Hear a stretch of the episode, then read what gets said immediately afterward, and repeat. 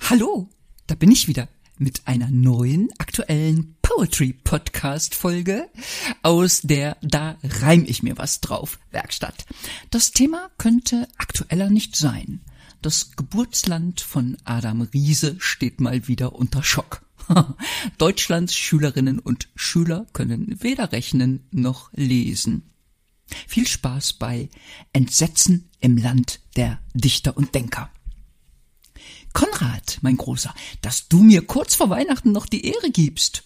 Logo, Tantchen, ich weiß doch, wie sehr du meine spontanen Besuche liebst. Komm mit in die Küche, sag ich. Darf ich dir ein gutes Glas Wein spendieren? Konrad grinst. Da würd ich heute ausnahmsweise mal nicht protestieren. Dann schaut er ernst und meint, Tantchen, du als Zeitungsfrau verfolgst die Nachrichten doch eigentlich immer recht genau. Hast du mitgekriegt, was die SPD-Bundesvorsitzende kürzlich von sich gegeben hat? also, als ich das gehört habe, sagt Konrad, da war ich echt platt. Frau Esken sagte beim SPD-Bundesparteitag in einem überzeugungstriefenden Ton, für unsere Zukunft sei Bildung die beste und wichtigste Investition. Konrad nippt am Wein und sagt, ich finde das wirklich, wirklich so zum Lachen, wie die jetzt allesamt wieder das ganz große Fass aufmachen. Ist es nicht köstlich, dass nicht nur Frau Esken, sondern auch andere Politiker sagen, in Sachen Bildung habe die Uhr nun endgültig Zwölfe geschlagen? Weshalb, fragt Konrad, wird der mangelnde Bildungsstand nicht seit 23 Jahren kontinuierlich moniert? Wieso hat damals, als der Pisa-Schock fast zum Wort des Jahres wurde, keiner der Politiker insistiert, dass in das Kapital der Zukunft, wie man Kinder gerne nennt, endlich nachhaltig investiert werden muss? Und dass in den dafür zur Verfügung gestellten Töpfen nicht Ebbe herrschen darf, sondern Überfluss? Aber was ist seit dem berühmten Pisa-Schock zur Jahrtausendwende tatsächlich geschehen? Kann es sein, so gut wie nix? fragt Konrad, oder hab ich was Elementares übersehen?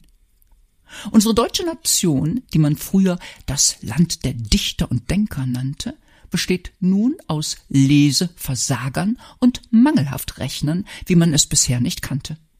Wie konnte es sein, sagt Konrad, dass nahezu ein Vierteljahrhundert verstreichen konnte, in dem sich die jeweilige Regierung in Selbstgefälligkeit und wir schaffen das sonnte, anstatt die Missstände in Sachen frühkindliche Förderung wirklich anzupacken, damit nicht noch mehr Kids nahezu zwangsläufig ihre Zukunft verkacken. Noch nie gab es so viele Motivationstrainer, Coaches und klugschwätzende Leute, was wir bräuchten, wären Tausende an hochmotivierten Erziehern und Lehrern, und zwar heute. Wir brauchen keine noblen Wohnresidenzen, Luxushotels und noch mehr Büroetagen. Wir brauchen Politiker, die sich auch hierzulande an die Brennpunkte wagen, die nicht nur leere Worthülsen ausspucken oder medienwirksam lamentieren, sondern endlich dafür sorgen, marode Bildungseinrichtungen und Schulen zu sanieren. War es wirklich nötig, das Bürgergeld nochmal deutlich anzuheben, damit noch mehr Menschen auf den Trichter kommen, in Deutschland kann man auch gut ohne Arbeit leben? Wir alle wissen, sagt Konrad, Kommunikation ist unser wichtigstes Verbindungsstück. Ob sie am Ende funktioniert, ist keine Sache von Zufall oder Glück. Nein, wir müssen unseren Kindern vor allen anderen Dingen die Sprache des Landes, in dem sie leben, beibringen. Wir müssen aufhören, die Schuld immer beim anderen zu sehen, was wir ja so lieben. Und es wäre auch fatal, weiterhin alles auf Corona zu schieben. Die Corona-Pandemie hat nicht wirklich Schuld daran, dass der 15-Jährige hierzulande kaum noch rechnen kann.